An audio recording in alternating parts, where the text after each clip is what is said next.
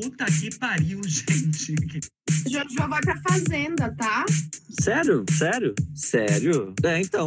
É eu que sou mais idiota. Você não sabe que é o Dumbledore real? A Anitta tá me mandando mensagem doidada aqui, querendo que eu dê palpite num clipe dela. Vou mentir que o salário mínimo não paga. Vou mentir. Ai, Deus, sabe? Deus, Deus, Deus. Oi, pode falar, amor. Da hora que ela sai, vai. Olha, olha, a gente vai falar disso mesmo, aqueles. Gente, não pode mesmo, porque eu fui bloqueada pelo Boninho e eu não sei o motivo até hoje. Vai ter que cortar, vai ter que cortar. Boa noite, está começando agora mais um programa com ele. Ele que é um moreno alto, bonito e sensual. Talvez ele seja a solução do problema. Carinhoso, bom nível social. Ele, João Vitor Melo, mais conhecido como João Vitor Melo. Diga para nós seu nome, idade, signo, telefone, sua altura. E principalmente, João, eu quero saber quando você irá cortar esse seu cabelo. Mas por onde eu começo? Qual a pergunta que eu respondo primeiro? Porque foi muita pergunta. Eu me perdi a hora que você falou assim: Oi, boa noite. Eu quero saber se minha imitação foi boa. É isso, essa é a pergunta que. Foi muito bom. Foi a primeira imitação que foi boa, porque você imitando a Ivete Sangalo foi terrível. Tá começando mais um podcast Anedotas e hoje temos um convidado muito querido, muito especial. É ele, João Vitor, mais conhecido como João Vitor Melo. É, é, qual foi a outra pergunta? Minha idade 26. Quando eu vou cortar o cabelo era a última, mas nunca. Meu signo é Ares, o meu número é. Chama no, no zap aqui na conversa. E é isso. E sua altura. 1,90m. E hoje também temos ela, a nossa maravilhosa Curita. Se apresente, diga sua. Eu, Gabi Curita. Estou aqui novamente, tenho 28 anos, sou do signo Sagitário. A única coisa diferente que existe aqui nessa roda de conversa, né? Que a gente só trouxe ariano. Tenho 1,62, eu acredito, para não dar aquela arredondada do 1,60. E é isso, gente. E você, Rafael, The Thundercat, que eu evoluí você, agora você é o The Eu Thundercat. sou um Pokémon evoluído. Eu sou o Rafael Gato, Rafael T. Tá, foi água aqui.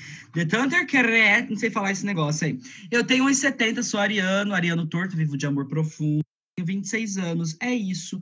Curita, diga pra gente então qual que é o tema de hoje. Hoje nós vamos fazer aqui uma terapia em grupo para falar dos traumas de infância. Mas calma, que não é aqueles pesadão. São uns, uns traumas assim, tranquilos, as anedotas da nossa infância, aquele bullying leve que a gente levou, talvez pesado, talvez com problemas psiquiátricos, talvez. Mas estamos aqui para contá-lo. E a pergunta que não quer calar: o que acontece na infância fica só na infância ou nos persegue na vida adulta? O que, que vocês acham? É, depende, né? Depende do problema. Se for um problema muito pesado, você vai, vai até com nós aqui. Mas eu, eu não, eu tenho uns problemas de- da infância, assim, que veio comigo, assim, tipo bagagem. Eu, por exemplo, eu fui esquecida do meu. Com três anos, fui esquecida na sala de vídeo da escola. E eu fiquei com medo de escuro, assim, por muito tempo. Até hoje eu não durmo de luz apagada, não. Mas que vídeo que tava passando? Não, nenhum. Depois que eles fecharam, eles me esqueceram. Ai, não passou mais nada. Mentira. Mas antes, o que que tava passando antes? Ah, devia ser o Cão e a Raposa, né? Devia ser a Branca de Neve. Ah, eu amo a Branca de Neve, gente. Eu amo, de paixão. De verdade. Não, não fale mal dos Sete Anões e Branca de Neve. Nossa, eu odeio a Branca de Neve. Ah, eu gosto. Eu só não gosto de assistir no escuro. De resto, eu gosto de tudo. Mas você tem algum trauma que você acha que te, te seguiu até a vida adulta? Não, eu tive assim, meu, meu irmão, na real, é, eu te- teve um momento na minha vida que eu tive muita claustrofobia, mas é porque meu irmão pegava o travesseiro e me asfixiava, assim. É, mas mas pra que, que teu irmão tá fazendo isso? Isso é pesado. isso. Nossa, bem leve. Do, do que que é isso? Era, é, tem algum se inspirou pra fazer nisso ou jogo? Olha, não sei. Mas aí minha mãe achou esses dias que a gente tá organizando aqui o quartinho da bagunça. E aí minha mãe achou um pedido de socorro numa, num papel que tava escrito assim. Meu irmão que escreveu, falando assim. é, mãe, o Rafael falou que vai me cor- cortar a barriga com um estilete. Gente, vocês eram tudo meio louco aí mesmo. Era, ainda somos. é que eu não quis ofender. Algum sobreviveu? Olha, é, tá todo mundo vivo, todo mundo bem. Meu irmão não fala mais comigo, não sei porquê. Mas eu acho que de fato, sim, né? Eu que fiz a pergunta e, e vocês responderam e eu só falei bobeira. Mas eu acho que eu, eu, eu concordo com vocês em gênero e número e grau, que de fato tudo que acontece na nossa infância é vai perseguir a gente pro resto da vida. Agora, como lidar? Aí, aí a diferença é como você lida com essas questões, entendeu? Fiquei três anos sem dormir direito. A psiquiatra teve que contratar uma psiquiatra para cuidar dela. Gente, eu fui na psiquiatra essa semana, minha psiquiatra acha que ela tem ansiedade. ela fica balançando a perna, a consulta toda. Nossa, ela não vê a hora de acabar a consulta com você. talvez, talvez. Mas eu lembrei de uma frase que meu pai falava assim, né? Tipo, ele, ele dava uma bronca, aí, tipo, ele falava, só o medo basta. Profundo isso, né? O pai dele tá achando que é o Mário Sérgio Cortella. tá, mas antes de falarmos dos traumas propriamente ditos, vamos começar com alguns leves e particulares da infância de vocês, gente. Teve algum brinquedo que vocês ganharam, que não ganharam e até hoje fica na vontade? Ai, brinquedo, brinquedo. É, eu lembro que assim, não sei se, se, se isso é um trauma, mas é, eu lembro que eu queria, porque eu queria muito, assim, ter Lego. E Lego era muito caro quando era pequeno. Uhum. Ainda é muito caro. Ainda é muito caro. Eu ficava muito chateada, assim, porque na hora que eu ia brincar com o vizinho, é, ele tinha baldes e baldes, e muitos baldes de, de Lego. Aí ele tascava, assim, ó jogava assim, tipo, esbanjando. Eu falava, gente, não, daqui a pouco ele vai falar e vai vomitar Lego também, de tanto Lego que ele tem. E aí eu ficava pensando, eu falei, será que eu roubo uma pecinha por dia? Ficava pensando. Por que não? Então, por que não? Hoje me arrependo, eu não roubei. Mas o que eu fiquei chateado, assim, que eu ficava muito triste, é que ele, ele não. É, ele montava a casinha dele lá de Lego com as peças que estava perfeita. Aí ele deixava as peças quebradas para nós. E aí que acontece? Hoje em dia, eu, Rafael, quando alguém vai em casa, quando eu fico tipo sempre querendo dar o melhor para a pessoa, tipo, sabe? Tipo, ah, porque já me deram o pior. Então, assim, acho que é um trauma enraizado, entendeu? Tipo, ah, é é, porque eu fico, eu fico, pensando, meu, se a pessoa se sentir naquele lugar de Rafael quando era criança, que na hora que ganhava a oportunidade de brincar com o Lego, brincava com o Lego estragado. Aí eu falo, meu, não quero que ninguém se sinta assim. Esse negócio de Lego, eu fui enganada pelo meu irmão, porque ele tinha duas caixas de Lego que ele tinha ganhado na infância. Aí eu, quando cresci, falei que era um Lego também, só que era caro. E aí minha mãe me deu uma caixinha só. Ele viu que eu ganhei a caixinha, ele falou: não, junta com o meu, que daí vai ser nosso vai ser nosso. Eu falei, nossa, que socialista ele, vai ser nosso, é tudo nosso, que alegria. Ele roubou. Roubou. Ele roubou. A única lembrança de Lego que eu tenho era pisar no Lego mesmo, que dói pra porra, né? Pisar no Lego. Mas, mas trauma de infância, eu de brinquedo, eu lembro uma vez que eu apanhei da minha mãe pra porra porque ela não queria me dar o brinquedo, aí eu falei para minha avó que ela, que ela não queria me dar o brinquedo e minha avó me deu. E aí você apanhou porque sua avó te deu o brinquedo? Porque eu passei por cima da minha mãe. Não, eu lembro que eu saí para comprar, era uma locadora na rua de cima, lá de onde eu morava. E aí eh, a gente saiu para comprar quando minha mãe foi tomar banho. E a hora que minha mãe voltou, eu já tava em casa com o brinquedo, brincando com o brinquedo. Aí ela olhou para mim e falou assim: de quem que é isso? Eu falei, não sei, apareceu aqui. Ai. Aí, tipo, apanhei dobro, né? Apanha por ter mentido e apanha por ter passado por cima. É. Nossa, foi só raquetado. Nossa. Não, sabe que minha mãe, minha mãe é terrorista, né? Ela era igual vocês.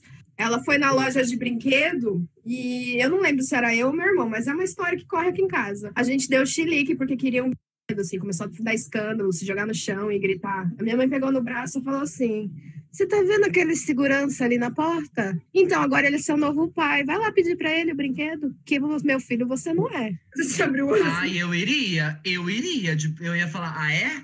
Pois eu vou, eu iria. Não, fiquei toda cagada. Foi? Claro que não. Aí ela falava assim: lá com seu pai, vai. Eu não te conheço, eu não sei quem é você. Vai com seu pai novo, vai. Meu filho, nunca mais, nenhum de nós deu chilique, nunca mais. Joga a criança no meio do shopping e começa, uba, uba, uba, e procura seu pai. Quem é seu pai? É o programa do Ratinho, né? Aquele do DNA, né? Lembra? O trauma é que, assim, um dia minha mãe chegou em casa com um brinquedo novo, que era um instrumento musical que se chama triângulo. E aí meu, eu todo minha mãe, eu falei, o que, que é isso? Ela é um brinquedo. Aí eu falei, o que, que ele faz? Ah, ele faz barulho, é, música, não sei o quê. Aí eu falei, massa. Aí eu comecei a batucar esse triângulo. E, tipo, batuquei por três dias seguidos. Minha mãe se arrependeu no terceiro dia. E aí, enquanto eu dormia, ela escondeu esse brinquedo. Como eu tô arrumando aqui o quartinho da bagunça aqui em casa, eu encontro. Você achou?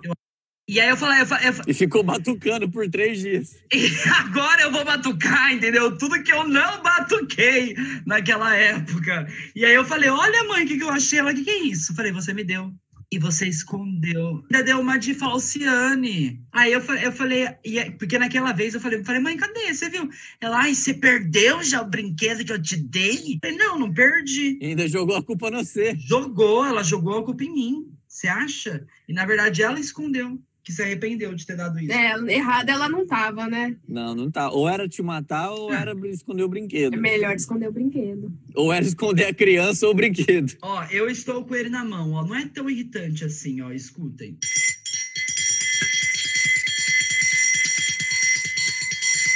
Imagina três dias seguidos. É irritante, né? É hora do recreio? Bateu o sinal. e, e mais medo? Vocês tinham medo de, de animal, de, de inseto? Essa é minha. Essa é minha. Eu sou um ser humano de 1,90m que morre de medo de borboleta. Mentira, mentira. Eu não consigo entender. Eu não consigo entender, sério. Juro, eu tenho pânico de borboleta. Não sei porquê. Eu sei que eu, eu lembro quando eu era criança, uma vez uma borboleta ent- entrou na, na, na casa onde eu morava, aí a borboleta parou nas costas da minha mãe. Eu tentei abraçar ela e a borboleta veio em cima de mim. Eu acho que é isso. Provavelmente. Mas e baratas também tem? Não, barata não tem, não, não tem. Não, não, não tem nada. Eu, eu piso na barata e, e aí eu fico olhando pra ver se ela vai ressuscitar. Eu não gosto de pisar em barata, eu gosto de matar com inseticida, porque quando você mata, faz né, o mousse da, da- de dentro dela sai. É, barata é nojento. Eu, eu morro, eu morro de medo de. O cara é borboleta. Borboleta não faz nada, tá ligado? Não faz nada. Ah, não, mas falam que se você passar a mão na borboleta e depois se passar a mão no olho, você pode cegar. Isso eu lembro de minha mãe falar. E pra que, que eu vou passar a mão numa borboleta e depois passar no olho? Ué, quando ela pousa no seu dedo, você nunca, você nunca deixou uma borboleta pousar no dedo? Pousar no meu dedo, pousar no meu dedo, eu infarto. E os programas de televisão e filmes que traumatizaram vocês, por exemplo? Tipo, sei lá, o chamado, o chamado traumatizou vocês? Coisas que passavam na televisão. Vocês tiveram algum trauma de coisas que passaram na televisão? Primeiro é, foi linha direta. Eu ia dormir com o cu na mão. O maníaco da faca, tá ligado? Era assustador, linha direta. Era assustador. Não, não, não, não. Pesado. Para você que está ouvindo a gente, não sabe o que que é Linha Direta, o Linha Direta era um programa que passava na Globo às quintas-feiras e que retratava, reconstruía com atores que não eram famosos crimes que aconteceram no Brasil. Então eles faziam a simulação do que que era esses crimes que aconteceram no Brasil. E eu Tipo o maníaco do parque, eles fizeram a reconstrução, eu lembro disso. o mania do, do parque. E eu, eu tinha muito medo do, do Linha Direta. E aí, toda vez que eu assistia, é, eu, eu tinha medo de ir para a cozinha para tomar um copo de água, então eu tomava água no banheiro, porque eu jurava que aquela pessoa, porque assim, pa- aparecia no final, assim, essa pessoa está foragida, ligue para 0800, blá, blá, blá, blá, blá, blá, em caso de você saber alguma informação sobre a pessoa. E aí eu sempre jurava que essas pessoas todas, todos os criminosos, estariam na minha cozinha, no meu quintal. Então eu não ia, às quintas-feiras de madrugada, eu não ia beber água na cozinha, porque eu jurava que ia aparecer. E aí eu falava, puta que pariu, eu não anotei o 0800, o que, que eu faço agora, entendeu? Aí eu ficava desesperado, assim.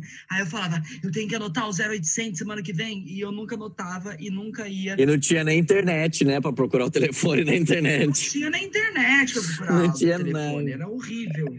É, mano. Eu lembro de um filme que eu assisti também quando eu era criança, é Eu Sei Que Vocês Fizeram no Verão Passado. Um clássico. Um clássico total, mas eu morria de medo do gancho. Eu, eu tive muito medo do primeiro It, o palhaço. Nossa. Gente, é, o, o primeiro tinha duas horas e pouco. Nossa, Exato. eu nunca assisti, nunca assisti nem o, o atual, nem o primeiro. Eu assisti quando eu tinha uns sete anos. Eu fiquei um ano cagando na beirinha da privada, porque eu tinha com medo dele parecer pegar minha bunda enquanto eu tava cagando. Ele saía do esgoto.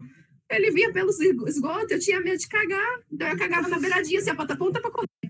Ela cagava na quina e deixava a bosta descer do escorregador. Parecia um tobogã. Pelo menos a água não batia na bunda, né? Pelo lado bom. Não, mas se a água batesse na minha bunda, eu ia achar que era o It, entendeu? Por isso que eu não deixava a água bater. Eu tinha medo do Lombardi. Vocês lembram do Lombardi do Silvio Santos? Sim, mas por quê? Porque ele não aparecia, era o sombra, tá ligado? Eu tinha medo da sombra dele. Mas e traumas na escola, gente? Vocês sofreram bullying? Como é que foi na escola? Eu não posso passar na frente de escola, que eu sinto aquele cheiro de Victoria's Secret, de baunilha das meninas, e eu fico tremendo de medo. Nossa. Nossa, mas que escola que você estudou, né? Pra começo de conversa, assim. Amigo, eu estudei em 13 escolas diferentes. Eu mudei. Caralho! 13 escolas! Você é pior que a Gretchen, entendeu?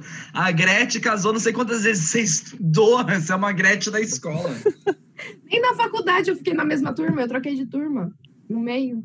Mas por quê?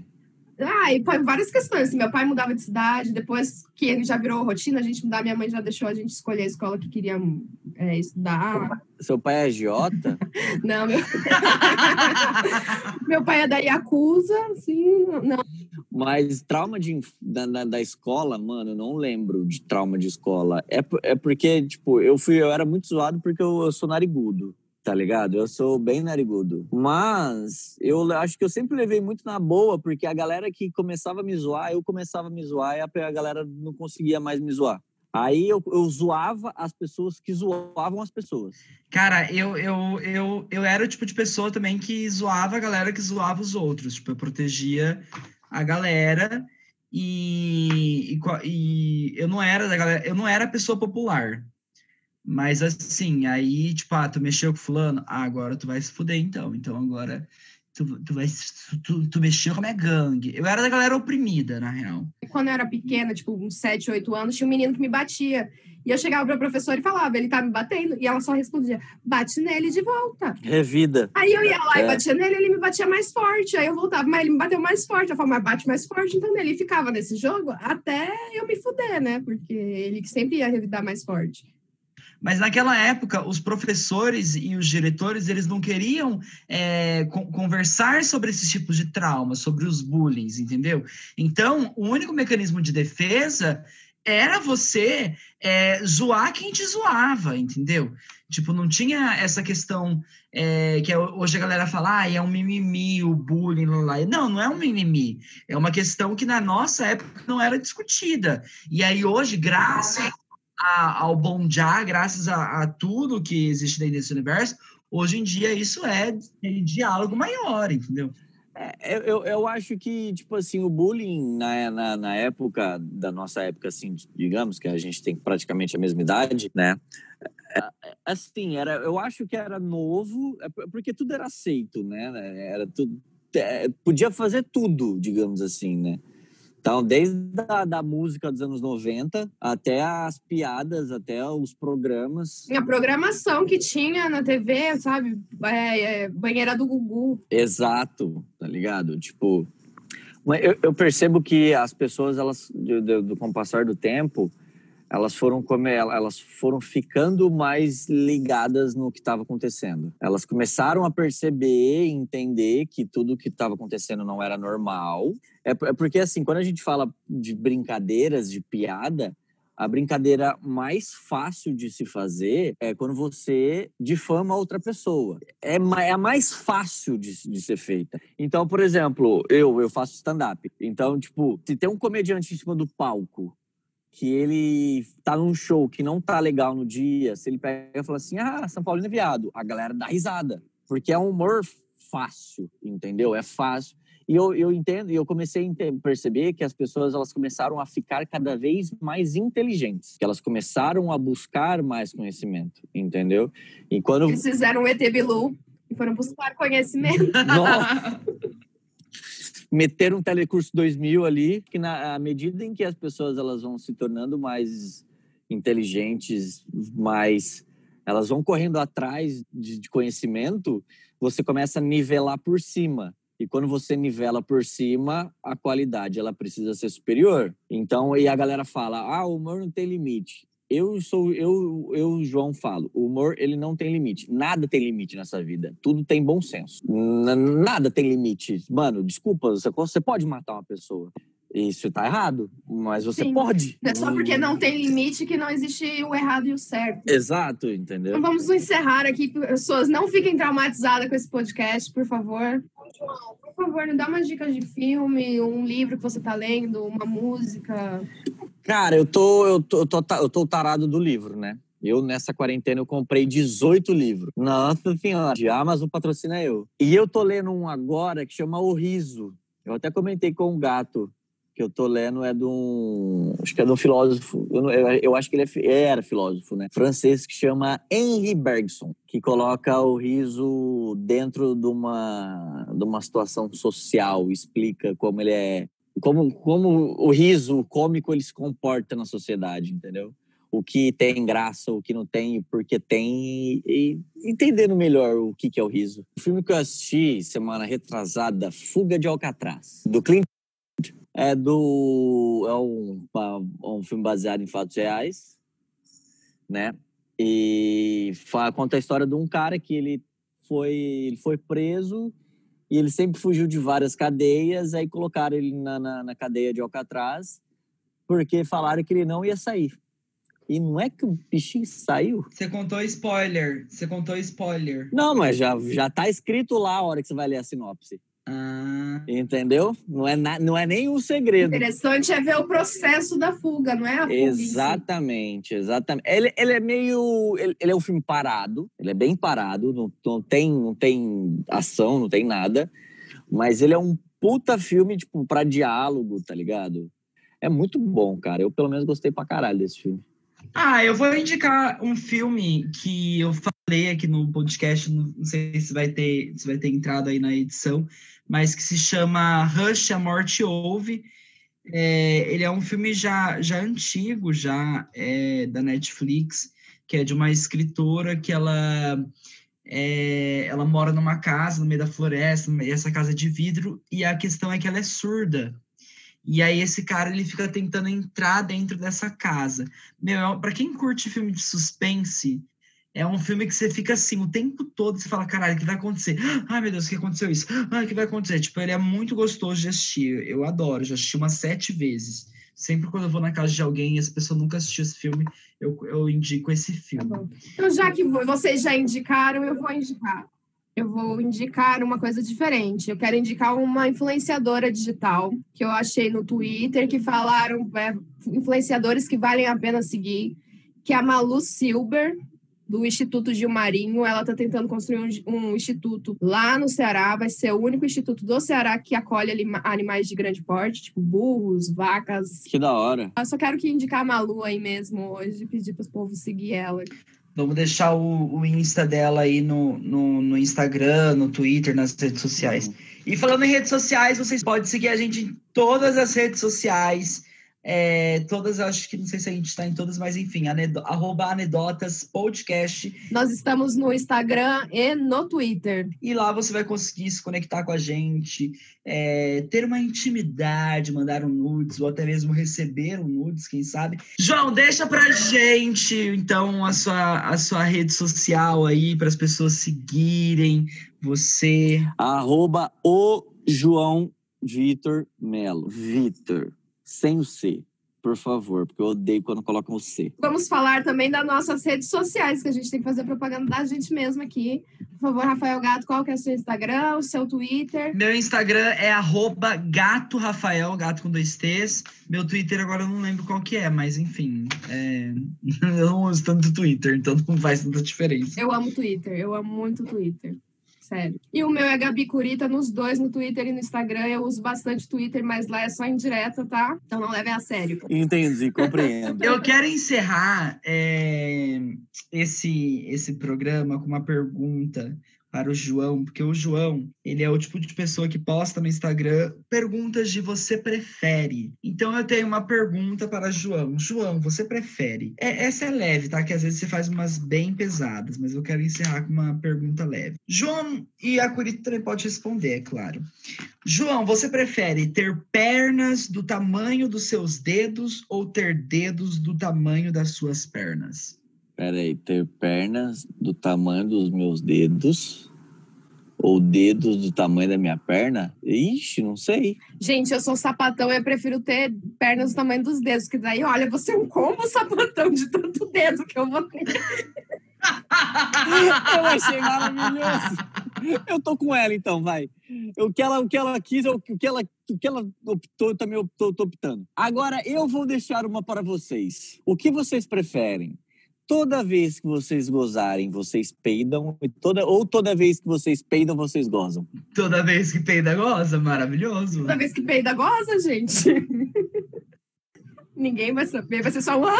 Olha, sabe por que, que é ótimo? é, peidar e aí você peida toda vez que você peida, você goza, é porque, meu querido, vai feder pros outros. Para mim vai ser maravilhoso. Aconteceu alguma coisa, aí vibrou. Ei, chegamos ao final. João, eu quero muito te agradecer, amigo. Você é uma pessoa muito maravilhosa, você sabe disso. Fiquei muito feliz de apresentar você para Curita, que eu amo muito de paixão. João, muito obrigado. E eu fiquei muito feliz de te conhecer mesmo, de verdade. Volte sempre, a casa é sua. A felicidade, ela é recíproca. Muito obrigado por me chamar. Beijos. Tchau. Tchau, gente. Até mais. Até. Beijos. Beijo. Tchau. Tchau, gente. Obrigada. Falou. Um beijo. Prima, te amo.